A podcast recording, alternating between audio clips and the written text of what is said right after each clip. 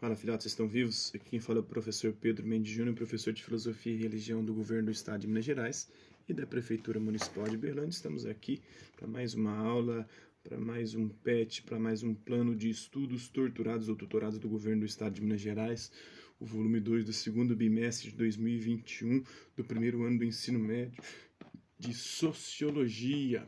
Né, a segunda semana aí de Sociologia do primeiro ano do ensino médio, o eixo temático que a gente vai trabalhar a sociologia como uma disciplina científica autônoma, conhecendo o nosso mundo social. O tema, o tópico, a introdução à sociologia. A sociologia como uma disciplina científica autônoma, conhecendo o nosso mundo social. As habilidades são identificar os princípios que tornam uma abordagem sociológica diferente de uma abordagem do senso comum.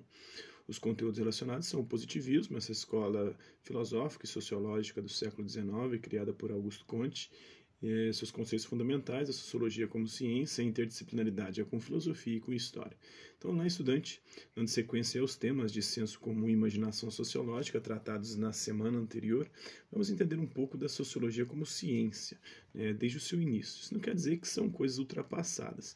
Né, são conhecimentos que ajudam a entender os contornos de uma nova forma de ver o mundo e analisar os seus problemas. Então, o positivismo tem como lema ordem e progresso. Inclusive, esse lema foi parar na nossa bandeira porque os militares brasileiros que proclamaram a República, Deodoro da Fonseca, que foi o primeiro presidente do Brasil, Floriano Peixoto, segundo presidente, eles eram inspirados pelo positivismo de Augusto Conte, que queria né, que a, a ciência social, a sociologia, pudesse compreender as sociedades humanas para assim prever os fenômenos sociais e assim ter o controle, prevendo a gente pode se precaver né, diante deles, desses fenômenos e controlá-los também. Então, a ordem social para o progresso tecnológico científico, porque ele acreditava que só a ciência poderia nos levar ao progresso.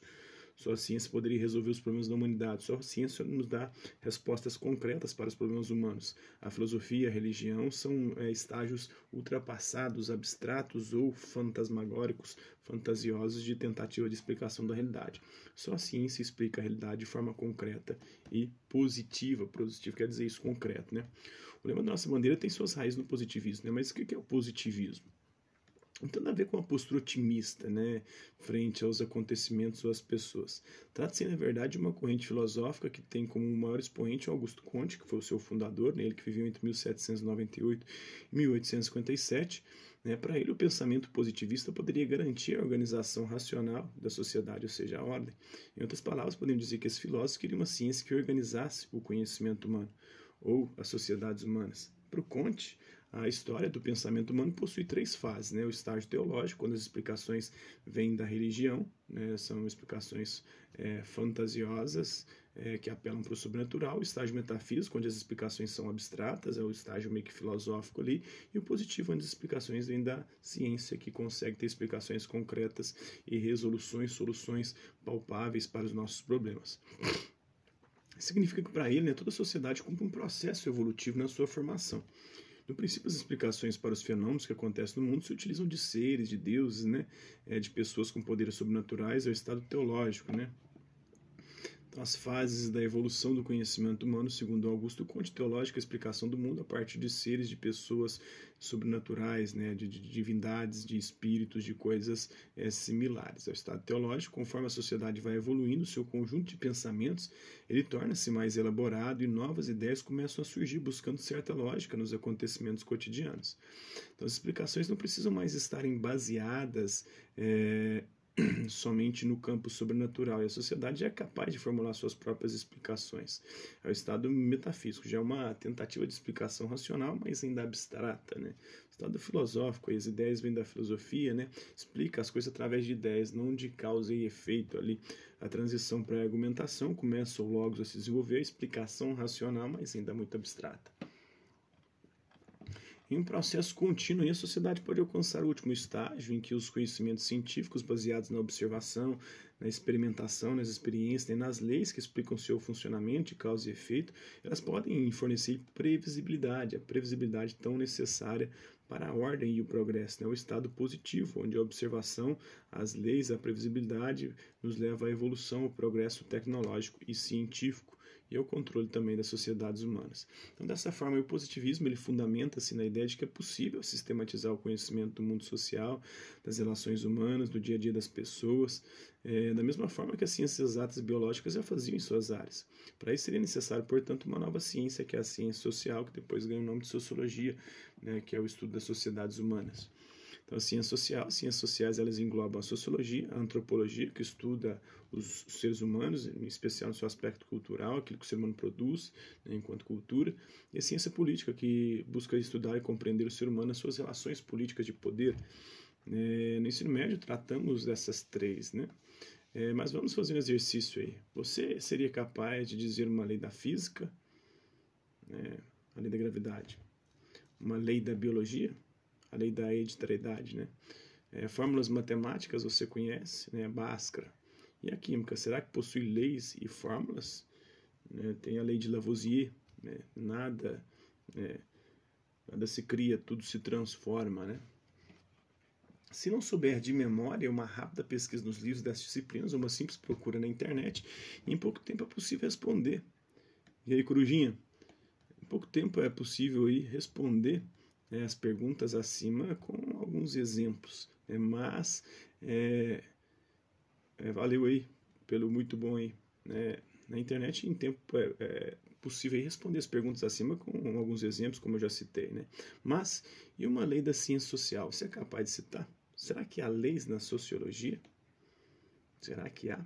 A sociologia é uma ciência que estuda a sociedade e as relações humanas.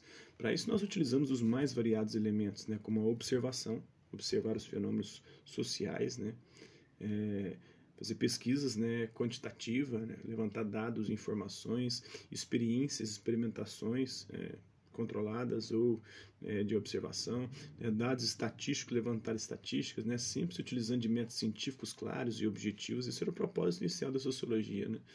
É, tentar seguir o exemplo das ciências da natureza, da física, da química, da biologia. No entanto, as relações humanas elas possuem uma riqueza de combinações e variações que torna quase impossível a instituição de leis fixas, né, que expliquem o seu funcionamento com total previsibilidade, porque entra o componente aí né, da liberdade humana que é, fura um pouco a relação de causa e efeito dos fenômenos, né? Então, diferentemente das ciências exatas, as relações sociais elas carregam um ingrediente que torna tudo muito mais complicado. As imprevisibilidades do cotidiano que permeiam as nossas ações humanas, né? É a nossa liberdade mesmo. Em outras palavras, nós não somos robôs. Né? Nós somos programados para fazer as coisas né, de forma e, e x leva a y, né?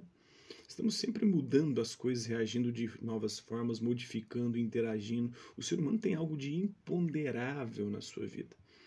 Então, então qual é a função da sociologia? Segundo Pierre Bourdieu, é, ele que viveu entre 1930 e 2002, a sociologia tem uma função crítica, ou seja, investigar o que, é que acontece e os mecanismos que atuam na vida social, para tentar compreender esses fenômenos, né, para tentar prevê-los, mas não para tentar controlá-los, porque são meio que imprevisíveis muitas vezes. Né?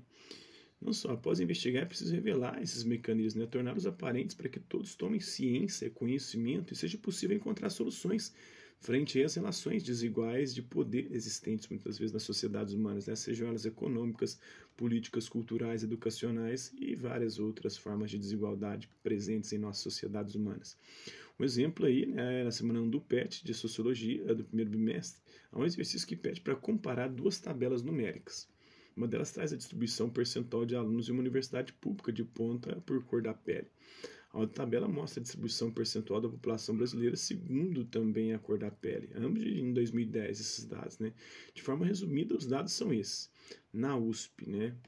É, 74% são brancos, 74,4% são brancos, 10,6% são pardos, 2,16% são negros, 9,54% são amarelos, né, asiáticos, e 0,22% são indígenas. Olha no Brasil.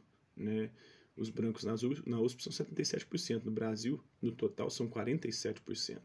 Então, eles estão praticamente aí 30% acima né, na universidade. Os pardos. Os pardos na, na USP, eles são 10%, mas no Brasil são 43%. Então, há uma defasagem aí de pardos na universidade, né, de 33% aí. Negros. Né? Na USP são 2% só. Na sociedade são 7%. Então, uma defasagem de 5% de negros na universidade, na USP, que é a maior, a mais famosa, a mais renomada universidade brasileira. Os amarelos, né? Os amarelos, eles são quase 10% na USP e na sociedade brasileira são 1%, ou seja, eles estão sobre representa, super representados na universidade, na melhor universidade do país, quase 10%. Os indígenas, no Brasil, eles são 0,4% da população na universidade, eles são 0,22%, ou seja, né, praticamente 20, 0,20% é, por cento, né, 0,2% de, de subrepresentação. Então, a partir desses dados, nós precisamos entender por que, que, o percentual de brancos na universidade está muito acima do percentual que constitui essa população no Brasil. Por quê? Qual é o motivo disso acontecer? Aí que está o grande problema. É aí que a sociologia entra tentando compreender, entender e explicar isso. E por que com pardos e negros a situação se inverte com tamanha intensidade, né? Enquanto tem muito mais branco do que tem na população brasileira, tem muito menos pardos e negros na, na universidade do que tem na população brasileira. As históricas que explicam esse fenômeno, né? quais e como se reproduzem é, até hoje é, esse fenômeno, esse fenômeno dessa desigualdade. As desigualdades envolvidas são econômicas ou são educacionais, ou são ambas? É, o problema aí, geralmente, pardos negros são mais pobres e não têm acesso é, a uma boa educação. Hum, e, consequentemente, não conseguem ingressar na universidade que é a mais concorrida do país. Ou existem outros, né? Se sim, quais? E por que que acontece? Além dos problemas econômicos e educacionais, quais são os outros problemas que podem impedir, dificultar com que esses grupos sejam representados e entrem, ingressem na universidade? Se sim, quais por que que acontece? Né? E a distribuição segundo a cor da pele entre os vários cursos, como medicina, engenharia, pedagogia, odontologia, história, letras, se dão de maneira igual? Geralmente os cursos mais concorridos são os que mais têm brancos e os cursos geralmente da área de humanas são os que mais têm pardos e negros. Como podemos investigar isso e quais as possíveis causas se encontramos outras desigualdades nessa distribuição? E por que, se somos todos de uma só raça, que é a raça humana, encontramos tantas desigualdades a depender da cor da pele? A sociologia estuda a sociedade como um todo, em como se dão as inúmeras relações dentro dela. É, para isso, é, nós devemos usar uma série de conhecimentos, de ferramentas para nos ajudar a interpretar entender os dados, entender as pesquisas, as tabelas estatísticas, as experiências que usamos. É, tem um esquema aqui que mostra um pouquinho é, como é que funciona a sociologia. Né? Ela trabalha com levantamento de dados, com experiências, com pesquisas, com estatísticas e também de forma interdisciplinar com outras disciplinas com outros é, campos de conhecimento, como a filosofia, história, o direito, política, biologia, psicologia, economia, geografia, educação, antropologia, todas essas disciplinas, todos esses campos do saber, eles estão interrelacionados ali com a sociologia o tempo inteiro. Assim será possível evidenciar não apenas os mecanismos em torno de um determinado evento, mas possibilitar que soluções realmente eficazes para os problemas sociais, como o problema da desigualdade entre né, brancos, pardos, negros né, no Brasil, sejam compreendidos e assim a gente possa identificar formas também de superar essas desigualdades. Então, é, eficazes para poderem ser encontradas. Né? E, e o que, que a sociologia poderá ajudar a gente, ajudar você? É uma visão de mundo mais ampla, ampliar a nossa é, visão de mundo, a, nossa, a forma como a gente enxerga é, a realidade à nossa volta, em especial as sociedades humanas, conhecendo os problemas sociais mais profundamente, com mais detalhes, suas causas e os impactos que incidem sobre você, sobre mim, sobre as pessoas à nossa volta, né? e deixará a gente mais consciente, mais preparado para enfrentar as adversidades que existem no nosso mundo. Né? Para saber mais aí tem é, é, um texto né, na revista Nova Escola, do Augusto Conte, o homem que quis dar ordem ao mundo. Né, e acabou inspirando os militares brasileiros. Os militares brasileiros até hoje são muito é, fundamentados e inspirados no positivismo, né, no cientificismo, no tecnicismo. Foi isso que eles empreenderam na ditadura militar, é isso que eles queriam né, o Bolsonaro vinha com esse discurso antes de ser eleito, dizendo que ia colocar ministérios técnicos. Na verdade, na prática, ele não fez isso. Né? Colocou, por exemplo, um Pazuello lá que não entende nada de logística, não entende nada de saúde. O cara, é, ele que era da área de logística, vai para o Ministério da Saúde. Ele mostrou que não sabia nada nem de saúde nem de logística. Então ele é um técnico de merda. Então, é outra referência aí tem os usos sociais da ciência do Pierre Bourdieu e tem um discurso preliminar sobre o espírito positivo, texto aí né, do Augusto Conte. Agora vamos às atividades. Quais são os problemas sociais que mais te afetam? Quais são? Né?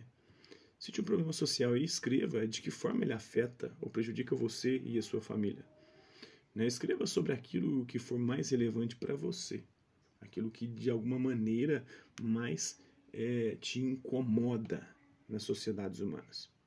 diga por que te incomoda e como você entende e compreende é, esse problema, esse fenômeno. Então é isso aí, espero que vocês tenham gostado do vídeo. Quem curtiu, dá um like, não curtiu, um dislike. Hasta la vista, babies, e até a próxima.